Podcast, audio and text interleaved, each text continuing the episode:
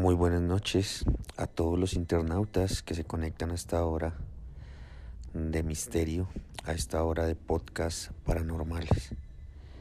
La historia que les traigo hoy eh, me sucedió a mí en mi casa y quiero que ustedes la escuchen para que de pronto me puedan manifestar si les ha pasado algo parecido y me lo puedan expresar. A mediados de diciembre del 2019, eh, a eso de la medianoche, arribaba yo a mi casa. Eh, a esa hora, pues todo está solo, todo está apagado, todo está en silencio y me ocurrió algo eh, muy tenebroso. Como les decía, a eso de las 12 y 20 entré yo a mi casa por el parqueadero ya que estaba guardando mi moto. Cuando entré hice las rutinas que siempre hago cuando llego, bien sea de trabajar, bien sea de hacer alguna cosa cuando llego a mi casa.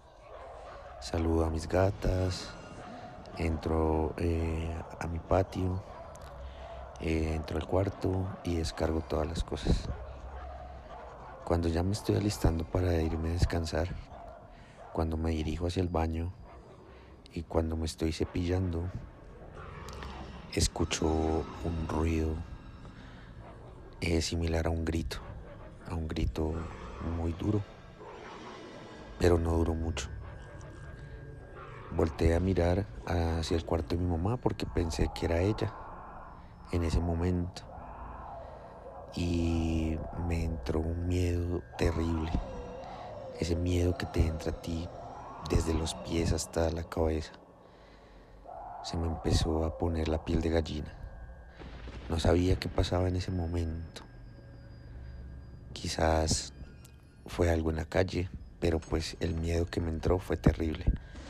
A tal punto que que no quise seguirme cepillando bien, sino que dejé ahí y me entré a mi cuarto.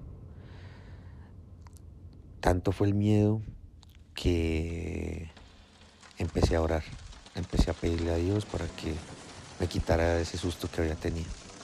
Tanta fue la intranquilidad que lo único que hice fue apagar todo y acostarme.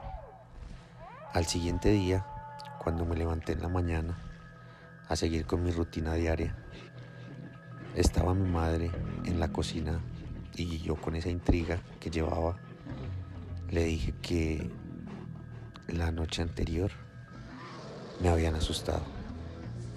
A tal punto que ella me dijo, y pues como toda madre, empezó a preguntar qué era lo que había sucedido. Yo le comenté todo hasta cuando me acosté y ella me respondió que ella había sido la que había gritado. Quedé en una sola pieza. No sabía qué pensar, no sabía qué hacer, no sabía por qué había sucedido eso. Y ella empezó a contarme la historia.